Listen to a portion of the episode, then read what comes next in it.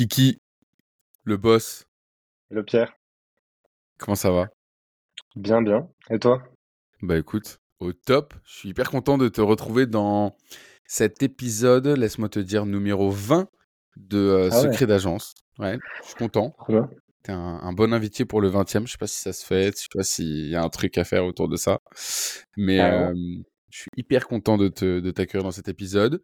Euh, on va parler de data, on va parler d'écosystème, on va parler de facturation euh, ensemble. On a plein de trucs à se dire, je suis trop content. Euh, Kylian, qui es-tu? Euh, ouais, good question. Euh, bah, globalement, euh, du coup, fondateur aujourd'hui de Prism. Euh, Prism, c'est un labo de croissance autour de la data. Euh, bon, je- j'expliquerai un peu plus euh, ce qu'on fait derrière, je pense, j'aurai l'occasion dans tout l'épisode. Concrètement, euh, pour faire court, en gros, ça fait 10 ans que j'entreprends. Je passe un peu par toutes les phases et par différents modules quand même de, business, e-commerce. euh, j'ai même fait du drop à un moment, tu vois, des business physiques, j'ai fait un peu de tout, quoi. Et, puis pour revenir plus à de la data, entre-temps, je fais du cabinet de conseil. j'ai fait pas mal, pas mal de, je fais quand même pas mal de conseils, pas mal de formats d'agence, market aussi. Euh, et puis pour, euh, pour finir sur Prism, qui, euh, en tout cas aujourd'hui, et je pense pour les 10, 15, voire 20 prochaines années, va être mon, ma boîte principale, puisque c'est quand même l'aboutissement de, de 10 ans de, business, de succès et d'échecs. Surtout d'échecs, puisque c'est le, le why de la boîte, en gros. C'est beau en vrai d'avoir un projet et de se dire, OK, pour les 15-20 prochaines années, genre, je suis entre guillemets un peu loqué, c'est mon projet de vie et let's go, je me mets, je me mets all-in. T'avais, t'avais quoi comme euh, projet à côté? Je sais que t'aimes bien quand t'es un Mm. entrepreneur qui euh, aime bien lancer plein de projets sur les côtés. C'est quoi un peu tes autres projets pour ceux qui connaissent pas? Euh, ouais, ben, j'ai Nomade avec Marion d'ailleurs de, de Bond, Marion et Alexis, qui est un projet de co-living du coup où on fait, on organise des co-living nomades, justement comme euh, le nom indique. Et c'était assez innovant sur le concept puisqu'en fait on drop une villa euh, à un endroit et on va, on se jette pendant deux semaines là-bas. Le but c'est de créer un maximum de jus de cerveau en gros et de faire avancer tout le monde euh, sur ses business. Ça c'est, ça a été un peu fait. euh, ben, en fait on aime bien dire que ça a été fait à l'arrache parce que c'est un peu le cas. Tu vois dans le sens où on a décidé un peu de se jeter dedans et au final c'est c'est drôle parce que c'est un des business qui a le plus pris euh, tout seul. Tu vois. Euh, donc Nomade on a eu, j'ai eu Parcel aussi que je viens à peine de, de fermer justement pour Prism, mais qui était un, un e-commerce de vente de vin euh, biodynamique et biologique du coup qu'on allait chercher un petit peu partout en Europe, euh, donc on sourçait etc et après on revendait. On achetait euh, des stocks et on les revendait après sur le site. Tu, tu l'as fermé ou tu l'as vendu?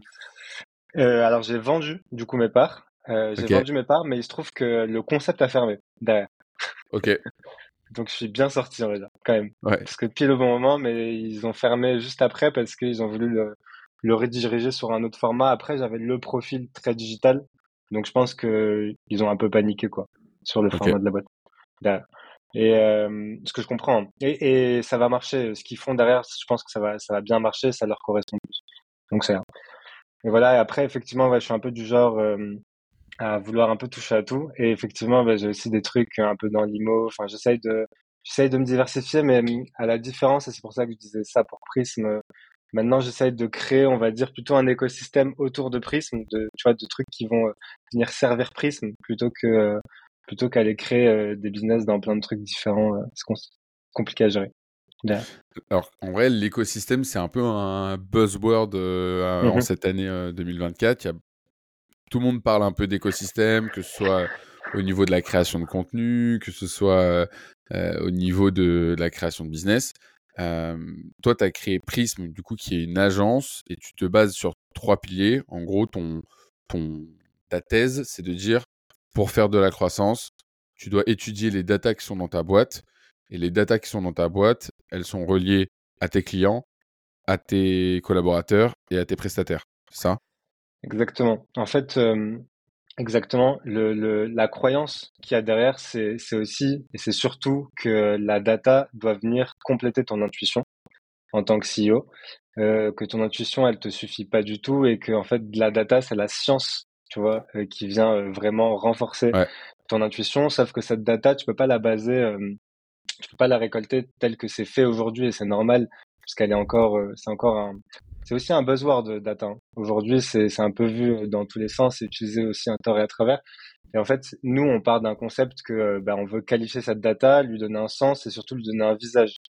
Et pour euh, du coup donner ce visage, il fallait bien la, rattacher à des à choses qui existent, à des parties prenantes qui existent. Et tes trois plus gros piliers euh, de boîte pour faire de la croissance, bah, c'est tes clients puisque c'est eux qui achètent et qui ont acheté jusqu'à aujourd'hui. Euh, c'est toute ton audience du coup derrière puisque c'est celle que t'as pas encore convaincue et qui du coup va orienter euh, tes décisions et tes prises de décision pour te donner de la data euh, valide sur ce qui pourrait être, euh, enfin sur ce qui aurait de la valeur pour eux justement. Donc comment créer et prendre des décisions en accord avec la valeur de ton audience. Et tout ce qui est bah ouais, partenaire et collab, puisqu'en fait, on peut les mettre un peu ensemble. Un hein. partenaire, c'est les boîtes qui vont, avec lesquelles tu vas bosser ou tes prestats autour. Tes collabs, bah, c'est ceux avec qui tu bosses euh, au quotidien. Et eux, en fait, ils vont surtout te donner et te permettre d'avoir une vision sur euh, ce qui est innovant, en gros, pour, euh, pour ton marché. Ce qui est innovant. et c'est intéressant parce que quand tu confrontes un peu tes partenaires et tes collabs, tes collabs, ils ont le prisme interne à ta boîte, tu vois, ils sont un peu, ils sont impliqués dans ta raison d'être, dans ta vision, dans ta mission, donc euh, ils ont euh, une vision assez similaire à la tienne, mais différente, puisque Prism est quand même différent, pas les mêmes postes, etc. Alors que tes partenaires, eux, pour le coup, ils ont pas forcément la même vision que toi, donc hmm. pas forcément la même notion d'innovation et de valeur. Et c'est là que ça, ça prend de l'intérêt quand tu fusionnes toute cette data. Alors qu'aujourd'hui, elle est récoltée un peu en, un peu de manière éclatée, on va dire. Aujourd'hui, nous, ce qu'on fait, c'est qu'on la récupère partout, on la fusionne et on en fait des dashboards. Et tes, clients, ils font déjà cet exercice, mais ils le font mal ou ils le font pas du tout? Ah, Ça dépend. J'ai des clients qui le font pas du tout. Euh, concrètement, beaucoup. Là, en plus, on a pas mal de business en ligne. Alors là-dedans, j'entends euh, agence, enfin que ce soit produit ou service, tu vois, e-commerce, agence, euh, peu importe, on a quand même beaucoup, beaucoup de business en ligne, ce qui est logique puisque tu, tu mhm. récoltes quand même vachement plus de data. Donc en fait, tu le fais sans le savoir parfois. Tu récoltes de la data par défaut. quand tu vas en ligne, de toute façon, tu récoltes de la data. Et puis globalement, tout le monde récolte de la data aujourd'hui. Personne, tout le monde n'en a pas conscience, mais il y en a et beaucoup qui en ont conscience, mais qui ne sont pas conscients de de ce qu'ils laissent passer en fait à travers les mailles de leur data. En gros. Ok. Et, et du coup, toi, tes meilleurs clients, parce que souvent il y, a un problème quand on a des nouveaux clients de, devoir les éduquer. Les personnes que tu arrives à closer, c'est des personnes qui ont conscience de l'importance de la data, mais qui n'ont pas la méthodologie pour, euh, pour l'analyser, c'est ça? Alors complètement. Euh, en fait, nous maintenant, euh, ouais, en fait, de base, on va dire que ce qu'on close facilement, c'est ceux qui ont conscience de la data et qui n'ont pas enfin qui ont pas enfin qui ont pas la méthodologie exactement et les systèmes. Nous on bosse beaucoup sur les systèmes quand même, parce qu'en fait la data tu l'appliques à plein de choses. Hein. C'est systémique de fou dans ta boîte. Euh, quand tu veux, enfin pour quoi que ce soit, pour faire du marketing, pour faire de l'expérience client, pour euh, tous tes process en fait ils sont basés sur de la data. À partir du moment où as du où tu, tu fais du de la vente en ligne, enfin euh, quelle qu'elle soit, produit service. Donc globalement, tu as de la data partout. Nous, on est très systémique, donc à partir du moment où tu en as conscience, effectivement, ouais, c'est facile de closer. Facile entre mm. parenthèses, c'est plus facile en tout cas. Après, euh, je pense que la data, c'est un peu le nouveau pétrole. Il y a énormément de gens qui commencent à en prendre conscience. Et, euh, et puis, euh, je pense qu'il faut désacraliser aussi un peu le mot data, parce que tu as, as, aussi de l'autre côté des gens qui comprennent pas ce qu'est la data. La data, c'est toutes les données que tu récoltes quel que soit son biais, en fait. Tu vois. Donc, nom, prénom, c'est de la data, en fait. Tu vois et, et mais du coup, le, le ROI, enfin, comment ça Parce que moi, j'aime, moi, j'aime bien comprendre euh, les, les, processus euh, et les, les, les, étapes.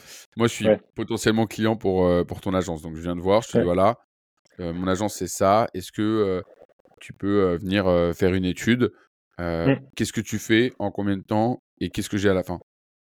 Ouais, euh, alors de base, nous on a plusieurs euh, process d'approche. Enfin en fait on a un process d'approche maintenant, enfin on a plusieurs process d'approche qu'on vient de centraliser dans un seul. Donc globalement, euh, ce qu'on va faire c'est qu'on va d'abord retravailler avec toi ta raison d'être, ta vision et ta mission. Je vais expliquer le pourquoi du comment. L'idée c'est de comprendre un petit peu euh, d'où tu pars, où est-ce que tu es et où est-ce que tu veux aller surtout, et donc de mmh. définir un certain nombre d'objectifs. Et derrière, on va chercher de l'étude, effectivement, à mettre en place une étude de croissance. Cette étude de croissance, elle prend en moyenne un mois euh, en fonction de ta réactivité, mais en général, euh, comme on l'explique bien aux clients, ben, ils sont assez réactifs. Euh, et elle va tourner effectivement autour de quatre audiences clients, communauté, collaborateurs, partenaires. Souvent, c'est des audiences qui sont fusionnées. Et donc pour ça, on va aller les chercher soit autour de questionnaires, autour d'interviews. On a un certain nombre de process en fonction justement de ce qu'on a défini en amont avec toi, raison d'être vision mission. Donc de ce qu'on a besoin, on va dire, de déployer comme mesure. Ce qu'on fait par défaut, c'est du questionnaire et de l'interview sur un pool. ça, c'est on le fait par défaut, on le fait tout le temps. Et tout ça, donc, ça va prendre un mois. Une fois qu'on va récolter cette data, au bout d'un mois à peu près, cette data, on va la on va la consolider et la qualifier. Du coup, euh, le but pour nous, c'est de faire ressortir tes leviers de croissance en fonction des objectifs que tu nous as donnés. Et à partir de là, on va mettre en place un plan d'action. Concrètement, aujourd'hui, comment on le vend et comment on le structure On le vend comme un programme. Donc, c'est un programme qui t'accompagne pendant un minimum trois mois. Mais l'idée, c'est de devenir une charge, une charge fantôme, en fait, pour, euh, pour les gens. Pourquoi? Parce qu'on a pensé euh, le programme d'une manière à ce que, en fait, nous, on te, en toute transparence, on close pendant trois mois. Enfin, l'idée, c'est d'embarquer les gens avec nous pendant trois mois parce que bah, il faut que l'étude de croissance elle puisse être menée à bien, qu'on puisse mettre le doigt sur un plan d'action concret et qu'on puisse euh, te, aller chercher des leviers de croissance qui sont pertinents pour toi, mais surtout qu'on puisse rester avec toi pour que tu mesures la performance de ces leviers en temps réel. Donc on récolte maintenant de la data en continu. Ok. Et du coup, euh, donc, tu as une première phase un petit peu où tu fais des questionnaires, tu vas interviewer différentes personnes. Et après, euh, les datas qui tournent, par exemple, euh, tout ce qui va être le nombre de leads, ton taux de mmh closing, le pourcentage de churn, etc. etc. Mmh tout ça, tu fais des connexions avec des outils pour les mettre dans un dashboard ou comment ça se passe? Exactement. Tout ça, nous, on le connecte à notre dashboard. Donc, nous, on va récolter notre data de notre côté. En fait, ça, c'est des trucs que tu peux récupérer aujourd'hui sur tous tes outils. Quand tu vends des produits sur, euh, tu vois, du Shopify ou autre, euh, enfin, peu importe ce que tu fais, cette data, tu y as déjà accès. Nous, on veut plutôt aller chercher la data à laquelle tu n'as pas accès, la fusionner à celle que tu as accès et aussi te rendre, te donner de la visibilité sur celle que tu sais, enfin, celle à laquelle tu as déjà accès. Donc, c'est pour ça qu'on crée des dashboards personnalisés. Euh, de toute façon, il n'y a pas de secret. Hein. Nous, je pense qu'on bougera même vers un SaaS à terme, ne serait-ce que pour, tu vois, venir centraliser cette data qu'aujourd'hui tu n'as pas centralisée ou que tu as centralisé pour certaines boîtes. Genre des énormes groupes, ils ont tout ça qui est centralisé. Soit c'est des développements internes, soit c'est des énormes solutions à la Microsoft Azure ou des choses comme ça de plus de, de RP, tu vois, qui viennent te centraliser cette data. Mais euh, t'as pas de solution accessible à des PME. Quand j'entends PME, j'entends jusqu'à 50 millions euh, de CA, donc ETI, etc. comprises, euh, qui sont lisibles. L'idée, c'est d'aider les CEO à prendre des meilleures décisions, concrètement. Ok, hyper intéressant. Euh, pour ceux qui sont déjà, pour ceux qui sont encore là dans le podcast, n'hésitez pas à mettre 5 étoiles sur le podcast. J'essaye d'améliorer un petit peu les process, tu connais. Euh, d'ailleurs, en parlant de ça, j'ai changé un petit peu euh, de façon de faire. J'ai un thème cette semaine qui est comment euh, créer une offre irrésistible, en référence à notre cher ami Alex Ormondi. dans, cette, dans ce framework que je détaillerai dans, le prochain, dans un prochain épisode, l'une de ces étapes pour trouver une offre irrésistible, c'est de créer ce qu'on appelle un, un client founder fit, c'est-à-dire mmh que tu choisis un thème d'agence dans lequel toi, en fait, euh, tu as un unfair advantage. Donc, euh, tu as un avantage concurrentiel parce que c'est toi, Kylian, qui a été matché avec cette idée d'agence. Qu'est-ce qui fait que toi, la niche des data et la niche des écosystèmes était une niche faite pour toi? Euh, bah, tout simplement parce qu'en tout, j'ai monté 15 boîtes, j'en ai planté 12 sur ces 15 et toutes liées à la data. Donc en vrai, honnêtement, euh, tout, est, tout a tourné autour de ça. C'est juste qu'en fait, je me suis rendu compte que euh, j'étais, à un moment, j'ai pris conscience, on va dire, que je bossais beaucoup plus à l'intuition, justement, sans me reposer sur euh, aucune data derrière. Et ça m'a un peu matrixé à un moment, de me rendre compte qu'en fait, c'est comme quand tu navigues, euh, c'est comme quand tu, ouais, tu navigues sans boussole, quoi. Genre, tu te dis, vas-y, je vais faire euh, une grosse randonnée et je prends rien, ni téléphone, ni GPS, ni rien, et puis euh, au flair, quoi. Et, hmm. ça, moi, ça m'a un peu matrixé. Je me suis dit, c'est pas possible de, de, bosser comme ça. Et puis derrière, j'ai pas mal bossé en cabinet de conseil. Et en fait, c'est un peu la fusion de ces deux expériences. Je me suis dit, la data, ça, ça devient quelque chose de beaucoup trop beaucoup trop pertinent et beaucoup trop central. En fait, ce qui fait aujourd'hui notre, notre, notre, avantage concurrentiel, genre non négligeable, c'est clairement le fait qu'on donne de la visibilité à des, mmh. tu vois, on vient vraiment se pluguer. C'est pour ça que je le, je, le, je le dis comme ça dès le début. On vient vraiment se pluguer à ton intuition pour devenir un, un fantôme qui est autour de toi et qui te conseille au quotidien avec euh, un peu un espèce de code triche, quoi. Tu vois, pour le coup. T'as un exemple de, de boîte que tu as planté à cause de la data? Genre en mode, euh, tu l'as planté et si tu avais eu assez de data, euh, derrière, ça t'aurait permis de, de, faire un truc beaucoup plus ambitieux. Ouais, carrément. J'ai bossé sur, c'est une de mes toutes premières boîtes. C'était un SaaS, du coup, dont le but était de mesurer l'engagement des collaborateurs. En fait, on voulait développer des outils pour aider les collaborateurs à mieux se sentir dans la boîte. Donc, développer des outils sur mesure pour euh, mesurer leur engagement, mesurer le taux de churn, etc. Enfin, avoir euh, derrière, on va dire, une, des métriques, justement, pour permettre au DRH bah, d'améliorer un peu euh, la, la, la, boîte en interne. Et en fait, il y a pas mal de choses qui se sont passées. C'est une, une, ouais, une boîte, et la vie de boîte a duré genre deux ans, je pense, si je me rappelle, si je me souviens bien. Donc c'est pas non plus euh, deux mois, quoi. Mm. Euh, et pour le coup, euh, pendant deux ans, on a fait un peu de tout. On a surtout développé un outil en fait par rapport aux clients qu'on avait un peu en bêta test. J'ai rien mesuré du tout. J'ai tout fait un peu. et j'ai surtout construit le produit que j'avais envie de construire, sans sans même faire de retour client. Enfin si, en fait, un client, on avait un très gros client au centre qui justement finançait un petit peu euh, un petit peu tout l'outil. Ça aussi d'ailleurs ça a été un peu une erreur, mais bon bref. Euh, globalement voilà. Et moi j'ai passé toute cette euh, ces deux années-là, pardon, un peu focus dans ma tête à mon intuition, à contredire un petit peu ce qu'on pouvait me dire parfois quand on me faisait des retours, à me dire ouais mais non mais c'est pas forcément le mon client final etc. Sans même bien avoir défini mon client final. Et ça en fait ça c'est donc donc la boîte a planté, euh, donc je devais beaucoup d'argent, j'ai emprunté de l'argent. Il s'est passé plein de choses parce que j'ai jamais regardé en fait euh, clairement ce que voulaient mes clients, clairement ce que voulaient mes partenaires et clairement comment fusionner justement un peu tu vois, euh, ces, attentes-là, c'est-à-dire mmh. que je savais individuellement ce que voulaient les clients, je savais individuellement ce qui pourrait plaire au DRH, aussi ce qui pourrait plaire euh, à la boîte en tant que telle, puisque ton bailleur personnel, c'est pas le DRH, ça reste la boîte derrière. Mais j'avais jamais fait cette, en tout cas, je n'ai jamais fait ce travail de fusion de valeurs, tu vois, pour comprendre comment est-ce que moi, je pouvais marquer mon innovation tout en donnant de la valeur à mes parties prenantes. Donc ça, déjà, c'est l'exemple de Bicolibri. Après, dans le... ça s'appelait Bicolibri, la boîte. Et après, dans le e-commerce, ça s'est appliqué à plein de, plein de, plein de points, même dans Parcel. Non, mais juste sur, mm. pour revenir sur Bicolibri, je, je trouve que c'est assez intéressant parce que c'est vrai que c'est euh, c'est une, une théorie que j'ai un peu mise en place, euh, que, que, je suis en train de vérifier, mais euh, j'ai l'impression que dans, dans, le game du business, et tu vas me dire si tu es d'accord avec moi, mais dans le game du business, tu as un peu deux niveaux du jeu vidéo. Tu as le premier niveau du jeu vidéo, c'est genre commencer à faire de l'argent et être, être rentable. Et le deuxième niveau du jeu vidéo, c'est d'accélérer. Sauf que si tu n'as pas bien fait la première étape, tu ne peux absolument pas faire la deuxième. Et en fait, je trouve qu'il y a beaucoup de business aujourd'hui que je rencontre, avec qui je parle, qui ont en fait effectivement des clients, mais qui n'ont aucune connaissance de leur persona. Ce qui fait que souvent je leur pose la question de OK, si je te donne un million d'euros pour accélérer en sales, où est-ce que tu les investis? Mais ils savent pas du tout où investir. Ils savent pas s'ils vont faire des ads, ils savent pas s'ils vont faire du content, ils savent pas s'ils vont parler à des boulangers, s'ils vont parler à des comptables.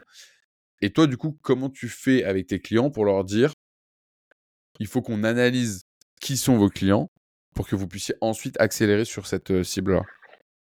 Ben en fait, euh, c'est pour ça que nous, on va. C'est pour ça que je t'ai dit tout à l'heure, on commence toujours par retravailler la raison d'être, la vision et la mission. Parce qu'en gros, l'idée, c'est de faire un état euh, zéro de la boîte. Quand nous, on rentre, qu'est-ce qui se passe? Vous en êtes où? C'est quoi votre chiffre, etc.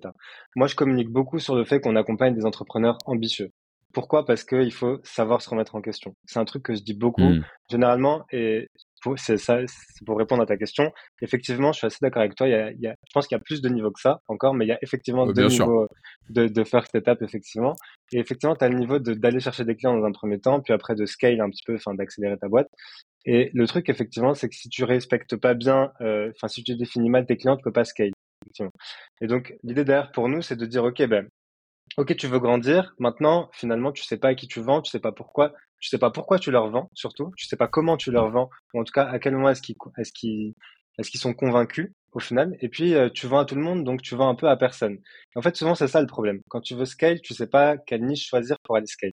Parce que c'est très difficile. Enfin, ces boîtes-là, en tout cas, savent pas quelle typologie de client elle scale Parce que tu veux répondre, souvent au début, dans la première étape dont tu parlais, tu veux répondre à tout le monde. Tu essayes de vendre à, à, qui veut bien acheter en fait.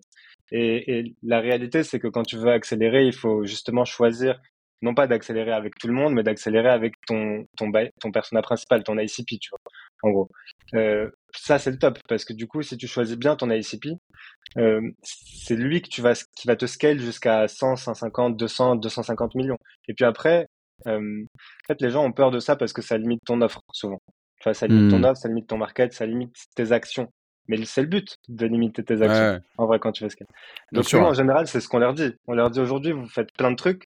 Nous, ce qu'on veut, c'est que vous simplifiez au maximum votre écosystème qu'on étudie, c'est pour ça qu'on va étudier vos audiences, pour savoir en fait, bah, dans vos audiences, qui est l'ICP, euh, donc euh, le client idéal, qui est ton membre d'audience idéal, c'est-à-dire que fait, on va resserrer ton offre, mais sur cette offre qu'on resserre, du coup, qui tu vises? Parce que les clients qui l'ont acheté jusqu'à aujourd'hui, c'est pas forcément ceux qui vont l'acheter demain.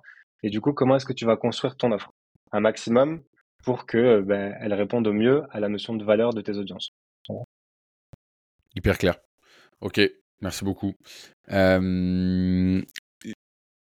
Je le vois parce que moi je te connais quand même. Euh, je sais que dans ton plan de 2024, il y a beaucoup de personal branding. Euh, tu as investi dans pas mal de formations, que ce soit pour euh, LinkedIn ou que ce soit pour ton podcast. Tu hostes un podcast comme toute personne qui met en avant un écosystème. comment tu t'organises un peu dans tes journées, dans tes semaines pour maintenir à la fois le, le bateau de Prism et en même temps travailler en parallèle sur ton personal branding? Alors ça, c'est une excellente question, parce que c'est un vrai sujet de 2024. Euh, je pense que c'est un sujet pour tout le monde et je pense que personne n'a la même organisation. Moi, j'avoue qu'il y a une part de moi quand même qui a mis vachement de temps à trouver un équilibre à ça, parce que c'est compliqué de créer du contenu et en même temps de réussir à gérer la, barque, en gros.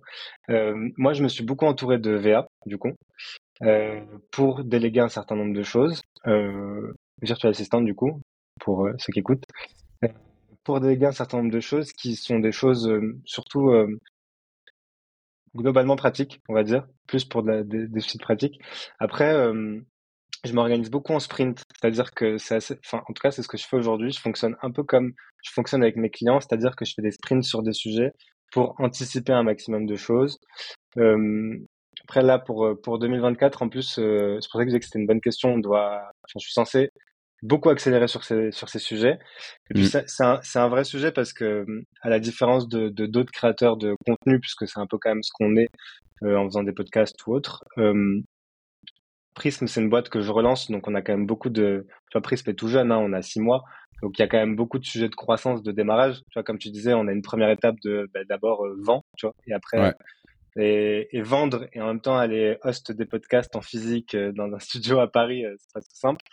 Euh, donc euh, c'est vrai qu'il y a un gros sujet d'orga. Moi en fait j'ai un peu pris la technique de Guillaume euh, Moubel de l'Amlist que j'ai interviewé d'ailleurs, qui m'avait dit ben en fait moi c'est très simple, je me fais une semaine que je m'organise, tu vois, avec des, des slots en gros de euh, dédiés à des trucs. Et si jamais j'ai trouvé que c'était productif et qu'à ce moment-là c'était utile, en fait il colorie ses cases. Moi je me suis un peu mis à faire ça, c'est-à-dire que j'essaye de de me mettre des slots à des moments dans la semaine et de d'organiser, on va dire, ma semaine deux semaines en semaine pour trouver en fait ma semaine idéale en termes de répartition de travail. Alors, pour, pour savoir exactement à quel créneau il faut placer le euh, je révise mon post LinkedIn. Exactement. Exactement. donc c'est pour apprendre à te connaître et à savoir comment tu fonctionnes. Exactement. À savoir comment je fonctionne, à savoir comment je répartis mon énergie aussi. Et après, tu vas laisser des slots un peu plus libres justement pour que de la manière dont tu as l'habitude de, répartir ton énergie, bah, tu puisses dire, OK, bon, bah, là, je prends plus de calls, là, je peux, pour tout ce qui est un peu last minute, quoi. Parce qu'on en a tous. Mais je comprends et, je trouve que c'est une, une bonne idée. Et pour le coup, c'est un peu ce que nous disaient aussi nos profs en prépa, c'est-à-dire ils nous disaient charbonner beaucoup. Ce qui fait que si vous charbonnez beaucoup, vous allez savoir quand est-ce que vous êtes efficace. Et ça mmh. va vous. Quand tu commences à bosser 6 heures sur un, sur un test commun, enfin sur un partiel, et qu'au final, tu as une moins bonne note que ton pote qui a travaillé une heure, tu commences à dire Ok, je vais devoir travailler de manière efficace parce qu'il n'y a que 24 heures dans une journée. mais je trouve qu'on détaille un peu le, cette méthode de case parce que ça part du principe du coup que chaque semaine, tu repars de zéro et tu as un flow qui est équivalent. Alors qu'en réalité, par rapport à ce que tu as fait le week-end ou par rapport à est-ce que tu es loin ou pas d'une période un peu de, de, de pause, mmh ton état de flow pour aller le chercher, c'est quand même plus compliqué, non? Alors, effectivement, c'est un peu plus compliqué. Moi, c'est plutôt sur euh, à quel point est-ce que cette... En fait, ça me permet aussi de déterminer ce qui me donne vraiment de l'énergie ou pas, donc ce que je délègue ou pas, tu vois, à certains moments. Là où je mets beaucoup de temps et donc comment repenser mes process, aussi à des moments. Après, effectivement, sur l'organisation en tant que telle de la semaine, euh, je pense qu'à un moment, il va falloir que je bloque quelque chose. C'est juste que ça, ça fait à peu près deux, trois mois, enfin deux mois que je le fais. Donc, je me laisse une temporalité. Mais effectivement, je pense qu'à un moment, il va falloir que je bloque un format un peu en slots et que je puisse le répartir en fonction de mon énergie. Parce qu'effectivement, après, en fonction de ce que tu fais le week-end, si tu voyages ou pas, moi, je voyage beaucoup en ce moment. Du coup, ben, forcément, euh, tu vois, là, je reviens à peine de voyage, je suis beaucoup plus éclaté que si j'avais passé tout le week-end à Bordeaux euh, en train de bosser. Donc, forcément, ça joue. Mais, euh, mais l'idée, en fait, c'est d'apprendre tellement bien à me connaître que derrière, de pouvoir me mettre, en fait, moi-même, le dimanche, remplir ma semaine avec ce que je sais que j'ai besoin de faire et un peu à l'œil nu, quoi. En gros. Ok. Et du coup, tu as quoi comme support? Tu as LinkedIn, podcast, newsletter et euh, tu publies tes podcasts sur YouTube. Exactement. En short aussi, du coup. Et en short. Ok. Là, tu as, toutes les plateformes. T'as un monteur euh, en short? J'ai un monteur en short, j'ai un monteur euh, sur YouTube aussi. En fait, on a bah, YouTube, c'est cool parce que tout ce qui est podcast, c'est monté en live, du coup. Donc ça, c'est cool. Après, j'ai un monteur pour les shorts. Newsletter, c'est moi. Euh, je me fais, enfin là, du coup, je suis en train de former justement ma VA juste pour qu'elle vienne. Tu sais, sur une newsletter, tu as du répétitif à certains moments, juste pour que ça soit prêt euh, sur des modèles de trucs. Après, euh, j'essaie de gagner un maximum de temps sur des détails. C'est pour ça que j'ai tout à l'heure, c'est pratique. Hmm. Sinon, sinon, non, je fais beaucoup de choses par moi-même encore. Mais après, je pense que, comme tout, il faut suffisamment connaître ton fonctionnement pour pouvoir le déléguer. Ouais, grave. j'ai appris, tu vois, la semaine dernière que dans l'organisation de Hormonzi, tu vois, il avait euh, une personne qui était en charge que des process euh, et que, euh, et que l'un de leurs coups de maître à eux, et c'est vrai, en vrai, j'y ai repensé cette nuit, ça, ça se voit vachement. ils ont recruté en fait le head of content de notre ami Gary V. Mmh. et c'est vrai qu'on voyait beaucoup, beaucoup Gary V. Bon, après, je sais pas, on a, personne n'a le même feed, mais moi, je voyais beaucoup Gary V. Et ensuite, j'ai beaucoup vu Hormonzi. Donc, peut-être qu'il y a une corrélation entre euh, ce transfert euh, du numéro 9 euh, d'une équipe à l'autre. Tu vois, ça, il y a un vrai sujet aussi. Hein. C'est, moi, ça, je pense que c'est un gros, une masterclass pour les agences, globalement, mais en fait, c'est les A-level que tu vas mettre dans ta team. Je pense qu'il y a que ça. Hein. Tu vois, au-delà de. moi, je discute avec énormément de clients. Enfin, je fais une passe par rapport à ce que tu disais sur Hormozy. Mais, mais effectivement, la semaine dernière, pareil, dans, dans une discussion, euh, au comment s'appelle le truc que a fait, il y avait du coup quelqu'un qui y était et qui disait que en fait ce qui est fou chez lui, c'est que son équipe, elle est aussi forte que lui, tu vois presque. En fait, il a pris que des hmm. numéros 10 partout. Et, et, et, effectivement, ça, je pense que c'est un énorme sujet. Tu vois, moi, c'est mon gros sujet de l'année. C'est euh, c'est qui les têtes qui vont venir se poser autour de toi euh, et à quel point est-ce qu'en fait c'est limite elle qui te challenge plus que toi tu les challenges. Ouais, clairement. D'ailleurs, on, peut faire, euh, on peut en parler. Euh, j'en ai, j'en ai pas encore parlé, je l'ai pas encore euh, officialisé, mais on a copié un petit peu avec Kylian la méthode de MrBeat pour pour être meilleur sur YouTube. On l'a appliqué aux agences, c'est-à-dire qu'en fait, on a créé un, un, groupe de quatre personnes sur WhatsApp. Et sur ce groupe, en fait, on se partage en, en full honnêteté, full transparence, nos chiffres, nos clients, nos prestataires, etc. pour justement s'entraider et euh, essayer d'atteindre chacun nos, objectifs avec nos agences. Ça se traduit par euh, aussi euh, des calls de 30 minutes toutes les semaines, qui ne sont pas forcément obligatoires en fonction du planning de tout le monde. Et on pense que c'est une, une, méthode qui est hyper importante, qui doit être faite que dans un que avec un nombre réduit de personnes, soit un petit peu moins forte, soit un petit peu plus forte que, que soi. Faut pas qu'il y ait des, trop des gros écarts. Pour l'instant, ça fait 2-3 semaines que ça, que ça tourne et c'est plutôt cool, non ça tourne grave bien. Ça tourne grave bien. Et puis surtout, c'est la valeur que, que ça donne, tu vois, à chaque, à chaque échange. En fait, c'est, c'est, c'est ouf parce que, effectivement, tu te dis, ouais, euh, c'est marrant, c'est un contre. Euh, moi, j'en ai parlé, euh, bah, ce week-end au Maroc, à, une, à une femme qui est dans le e-commerce et tout, qui cartonne, qui a, un e-com qui cartonne. Et je lui dis, que bah, elle devrait le faire concrètement, mais un petit, un petit, un petit comité. Elle me dit ouais, mais tu vois d'autres, d'autres e-commerce dans la foule de tous ces cons pas du tout. Mmh. Je ne te rends pas compte la valeur en fait que qu'on prend à chaque fois parce que chacun a un peu son, son orientation, sa vision et, euh, et c'est hallucinant à quel point ça ça déferle. Et moi j'ai même eu l'impression parce que du coup bah, on a eu un, un des membres qui, qui a fait le truc d'Hormozy et tu vois derrière moi j'avais l'impression d'avoir participé presque. on a, récolté, on a récolté plein de valeurs du truc alors que alors évidemment tu vois c'est on a récolté peut-être les 1 centième des 1 centième que lui a réussi à récupérer mais mais au final euh, au final, c'est ouf et le biais d'exposition, il est dingue parce que ça, au-delà du fait de la valeur que ça t'apporte, de l'échange, etc. Moi, je trouve que c'est surtout aussi à quel point ça entretient ta motivation. Tu vois Euh, Mais je, je comprends qu'elle ait eu un peu cette réaction parce que en réalité, ça dépend vachement de ton secteur. Tu vois, je, je vois Ouais. pas euh, euh, quatre restaurants de la même rue se faire un call comme ça. Tu vois ce que je veux dire? En fait, ça s'entend. il y a, il y a des- il y a des secteurs où c'est beaucoup plus concurrentiel et les gens sont beaucoup plus ont beaucoup plus peur de tu vois de, de donner un peu leurs secrets. Alors que nous, on n'est pas concu- on n'est pas concurrent euh, direct. Donc Ouais. euh, puis après, Ouais, bon, c'est aussi la, la valeur de, enfin le, le délire de, de beaucoup donner pour ensuite euh, recevoir quoi. Nouveau petit format de ce podcast, mon cher ami. On- je vais te poser quelques petites questions, un peu ping-pong, tac tac bang bang, et, et voilà. On voir. quoi. Ça? Ouais, ouais, pas forcément. Non, c'est pas en mode sandwich de de machin là, mais euh, non, c'est plus. euh, J'espère que ça va te surprendre. Ok. Si tu devais repartir de zéro, tu ferais quoi? Quoi comme business ou Ouais. ou avec Prism Non, quoi comme business? Ouais. C'est quoi l'objectif? Tu peux pas, tu peux pas faire prisme. Tu dois repartir de zéro. Tu fais quoi? Euh, ah, c'est une bonne question. Euh, hmm. je pense que je bosserai dans le voyage et je pense que je ferai un truc de parce que je kiffe. Je pense que je ferai un truc de voyage, euh, genre organisateur de voyage en mixant avec un autre truc style, euh, tu vois, surf vent, tu vois par exemple. Je ferai peut-être pas ça, mais dans l'idée, j'irai chercher quelque chose comme ça parce que euh, pour prendre du sens, pour beaucoup voyager, et, tu vois, pour essayer de gagner un peu du fric aussi en parallèle à côté. Ok. Et si tu devais le lancer demain, tu ferais quoi dans ta journée pour le lancer?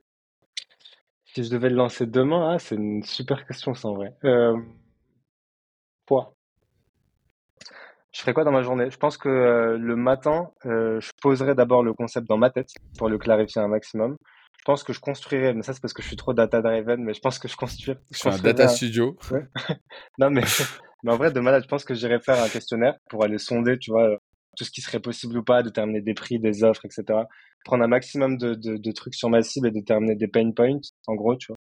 Et, euh, et derrière, je pense que j'irai essayer de, derrière de ces pain points, j'irai rédiger, tu vois, des, espèces de posts LinkedIn ou autre pour annoncer que j'ai envie de bosser là-dedans, euh, sortir un truc. En fait, j'essaierai de créer un, espèce de funnel, tu vois, un espèce de funnel pour arriver à, à une offre parfaite, une offre idéale qui correspondrait à une cible hyper restreinte pour essayer de la vendre et après faire euh, regrossir un petit peu cette cible. Donc concrètement, euh, le classique, quoi, questionnaire, récupérer les pain points, euh, construire un certain nombre de posts LinkedIn pour faire passer le questionnaire dans un premier temps, récupérer les trucs derrière, construire une offre un peu sur mesure. Euh, après, tu fais le truc, euh, tu vois, lancer ton produit en 24 heures. En gros, tu sors un truc derrière. et- Hyper, hyper intéressant. Hum, Sur les questionnaires, Ouais. qu'est-ce que tu penses du fait que moi j'ai un peu une théorie dans le sens où je, je me dis que dans les questionnaires les gens mentent. Ouais. Et en fait, il y a deux choses, c'est que les gens mentent et qu'en même temps ça te fait aussi un biais en tant que CEO dans le sens où tu vois si Ford avait demandé euh, euh, enfin de quoi avez-vous besoin pour aller plus vite, les gens auraient, auraient juste répondu euh, de plus de chevaux pour les calèches. Tu vois. Complètement. où est-ce où est-ce que comment tu transformes le ok là non mais en fait ils n'ont pas conscience de leurs besoins en avancée technologique à mettre en place? Parce qu'un questionnaire, c'est pas forcément pour avoir des réponses à des questions euh, que tu ne te poses pas, c'est pour avoir des réponses à des questions précises que tu te poses et orienter tes intuitions aussi, tu vois. Donc, par exemple, si Ford avait dit, euh, est-ce que si je construis ça et que ça marche avec un moteur, c'est un truc qui vous plairait, les gens auraient dit oui, tu vois, aussi. Euh, en fait, il faut réussir aussi à projeter les gens dans une utilisation et nous, c'est ce qu'on fait. C'est-à-dire que oui, les gens. Alors, il y a plusieurs, euh, il y a plusieurs théories. Moi, on me dit souvent, ouais, non, mais les gens, se- les gens mentent, les gens sont pas spontanés, etc., etc. Oui et non. Déjà, nous, tous nos questionnaires de, de- d'audience partent tout le temps en mode, on a besoin d'un coup de main, en gros. Donc déjà, quand tu reçois un, un- un questionnaire de coup de main plutôt qu'un questionnaire de viens répondre, machin, c'est, c'est pas pareil déjà. Donc nous, on est plutôt sur du coup de main. En général, on personnalise beaucoup le questionnaire pour que ce soit, ben ouais, salut, c'est Pierre, j'ai vraiment besoin d'un coup de main. Et on pose du contexte, ce que les gens ne font jamais dans un questionnaire. Tu vois, tout à l'heure, moi, j'ai reçu un questionnaire, par exemple, ben, je peux le dire, tu vois, de Mobile Club. Donc, euh, tu vois, de, je suis même pas facile parce que je louais avant un téléphone dessus. Et je reçois un mini questionnaire intégré dans un mail. En vrai, je comprends, tu vois. Mais moi, pour moi, ça, tu réponds jamais de manière spontanée à ça. C'est du net promoter score euh, classique. Mais pour moi, tu réponds jamais de façon spontanée, honnête à un truc comme ça. Parce qu'il n'y a pas de contexte, personne n'est engagé dedans. Tu comprends pas que euh, c'est pas Damien qui te dit, bah, salut, c'est Damien, machin, j'ai grave envie de m'embarquer avec toi dans un nouveau truc, tu vois, Mobile Club va prendre une nouvelle avancée. Nous, c'est ce qu'on fait, tu vois. On a même des trucs un peu, un peu classique, quoi, qu'on remet un peu tout le temps parce que parce que c'est tout le temps le même but, tu vois, c'est d'aller chercher une avancée, de prendre de l'avance en gros sur ton marché. Et du coup, de, tu dis aux gens, bah, aidez-nous à comprendre pourquoi vous nous avez pas acheté, pourquoi vous nous achetez aussi, évidemment, pourquoi vous nous achetez pas, comment est-ce qu'on peut créer le produit que vous voudriez acheter et le produit auquel, enfin, ouais, qui vous fait rêver, quoi. Parce que nous, si on l'a fait, c'est parce que ça nous fait rêver. par exemple, on a bossé avec Sova. Sova, le, le, truc de Sova, il est monstrueux de base, tu vois. Genre, c'est des, elles ont monté en gros un complément alimentaire pour les femmes atteintes de SOPK. Donc, euh, niche de prime abord, t'as l'impression qu'elle est minuscule. En fait, ça touche une femme sur dix. Donc, tu te doutes que le marché, genre, il est lunaire. Et, et, et forcément, elles ont toutes un certain nombre de symptômes qui est ultra vaste en fait autour du mm. SOPK, il y en a plein. Donc forcément, les produits, c'est très difficile de sortir un produit pour Sova parce qu'en fait, elles ont plein de possibilités. Euh, elles peuvent sortir un truc pour les le l'irchuter, elles peuvent sortir des trucs pour les règles, elles peuvent sortir des trucs hyper hyper larges. Donc elles savent pas définir d'ordre de priorité. Mais ça veut pas dire que parce que elles, elles ont une intuition, c'est la mauvaise ou c'est la bonne. Nous, c'est là, c'est là, c'est là qu'est notre travail, tu vois. La question qu'on leur pose, c'est pas euh, dites-nous si c'est une bonne ou si c'est une mauvaise idée. C'est plutôt dites-nous quel est le produit qui vous aidera le plus demain, en gros. Et elles, elles, le choisissent. Et effectivement, tu vois, genre, là, on l'a prouvé, du coup. Euh, c'est des choses où c'est ton audience qui te parle. Ça te permet de valider un certain nombre de, de, choses, en fait, de faire des questionnaires. Dans un lancement de produit, pour améliorer ton expérience client, pour, euh, enfin, y a, ça, on répond à beaucoup de choses avec ça. Hmm. Si c'est bien. Ouais, je comprends. Ouais, make sense. En vrai, make sense. Euh, ok, question suivante. On revient sur euh, Prism. Euh, tu dois choisir, tu dois augmenter ton ROI. En gros, on va dire, tu dois closer un prochain client. C'est quoi les trois actions que tu fais avec une action court-termiste dans les deux prochaines heures, une action moyen terme, genre la fin de semaine, et une action long terme pour potentiellement closer un client dans trois mois? Euh, court-termiste, genre là très vite, j'essaie de, ben, je pense rattraper des clients qui étaient chauds et qui sont partis sur des formats de, de, qui leur convenaient pas, tu vois. Euh, après Prism, c'est un peu spécial. Comme je te disais, on, on est sur un démarrage, donc forcément, on, on pivote aussi un petit peu dans nos offres pour comprendre laquelle est la mieux adaptée. Donc je pense que j'irai chercher une offre sur mesure. Genre vraiment, si je veux augmenter mon ROI, ne serait-ce que pour la tester. Euh, faut qu'il y ait un, espèce de délai, tu vois, mais quelqu'un que j'ai eu il y a deux mois au téléphone, à qui j'ai pas su répondre convenablement. Je pense que j'irai d'abord dans un premier temps faire ça. Dans un second temps, je pense que je lancerai un programme avec une offre, enfin un moyen termiste du coup. Je pense que mmh. je lancerai euh, un truc, d'ailleurs je vais le faire euh, là, c'est pour ça que je te dis ça. Euh, un truc, bah écoutez, on, on fait un focus sur les e-commerçants par exemple. J'offre 1000 euros à tous ceux qui répondent à ce questionnaire en gros aujourd'hui et en gros je crée un funnel autour de ça. Et je pense que c'est ce que je vais faire. Euh, parce que 1000 euros, ça correspond à un mois d'accompagnement avec nous. Donc euh, voilà, en gros, je vous offre un mois. Euh, et puis plus long-termiste, pour augmenter mon ROI, bah, je vais aller chercher du volume plutôt sur du plus long-termiste. Donc là, je vais plutôt essayer d'aller, je pense, sortir toute une séquence, et c'est aussi ce que je vais faire, toute une séquence YouTube, tu vois, toute une, une chaîne, enfin, dans ma chaîne, une, espèce de ouais ouais une playlist exactement avec un concept très spécifique euh, orienté sur euh, une typologie de clients qu'on va chercher je vais le faire moi avec les e-commerçants par exemple puisque c'est notre cible en ce moment sur surprise donc voilà et tu vas montrer euh, tous les secrets tu vas vendre l'implémentation exactement trop bien si tu devais dîner avec une personne ce serait qui? Alex Hormozy ah ouais? Si je devais dîner avec une personne, ouais, non, je pense que Alex. Bah, en vrai, je suis pas sûr qu'il me délivre. Enfin, si, il va me délivrer de la valeur. Mais... Si je devais dîner avec une personne euh, business, ouais. Euh... Ouais. En vrai, j'ai jamais pensé. Je pense qu'il y a plusieurs personnes qui pourraient cocher cette case. Et euh... ouais, ou Matt Gray. Matt Gray, je pense. Ok. Tu vois qui c'est? Je vois pas du tout qui c'est. Ce que j'allais te dire. C'est qui? C'est un entrepreneur américain, du coup, euh, très orienté autour des écosystèmes, tu vois, pour le coup. Donc moi j'aime beaucoup. Euh, et puis c'est euh, c'est le Mister Data, un petit peu américain. Okay. Il a monté une super super boîte que moi j'aime beaucoup et, euh, et je pense qu'en fait il est beaucoup trop. En fait c'est juste que c'est quelqu'un dont j'ai toujours envie de lire le contenu. Euh, où il y a tellement de contenu que j'arrive pas à tout lire. c'est quelqu'un qui écrit trop. Et je me dis qu'en fait, en le rencontrant et en dînant avec lui, genre, euh, j'aurais l'occasion de beaucoup plus creuser certains sujets. Et en fait, il y, a, autre chose, c'est que c'est un mec qui aborde des millions de, en fait, qui a une théorie centrale, mais à chaque fois, il va dans, tu vois, dans son, comment dire, moi, en tout cas, de ce que je dis, j'ai l'impression de rentrer dans sa spirale et d'aller dans plein de petits trucs et j'arrive pas à comprendre comment je pense je pourrais trouver cette bulle centrale qui me servirait à moi et qui te propulse à 150 millions. Parce que c'est un peu son truc, tu vois. C'est comment tu prends ton Mmh. business de zéro et tu l'amènes à 150 millions en deux ans. Genre. Mmh. Ah ouais, intéressant. Ah ouais, intéressant. Ok, perfect. C'est la dernière question, tu vois, c'était pas trop, euh, pas trop dur. Ouais, non, c'est- Euh, merci Kylian, on arrive à la fin de cette euh, interview. Si vous êtes encore là, mettez 5 étoiles, ça fait plaisir. Euh, Qu'est-ce qu'on te souhaite pour 2024, à part du MRR en plus? Qu'est-ce qu'on souhaite? Ben, ouais, non. ben, de réussir, que Prism prenne, que la data devienne, que tout le monde se rende compte que la data is the new petrol, en gros. Et, euh, et puis rien, euh, que, que YouTube ça marche?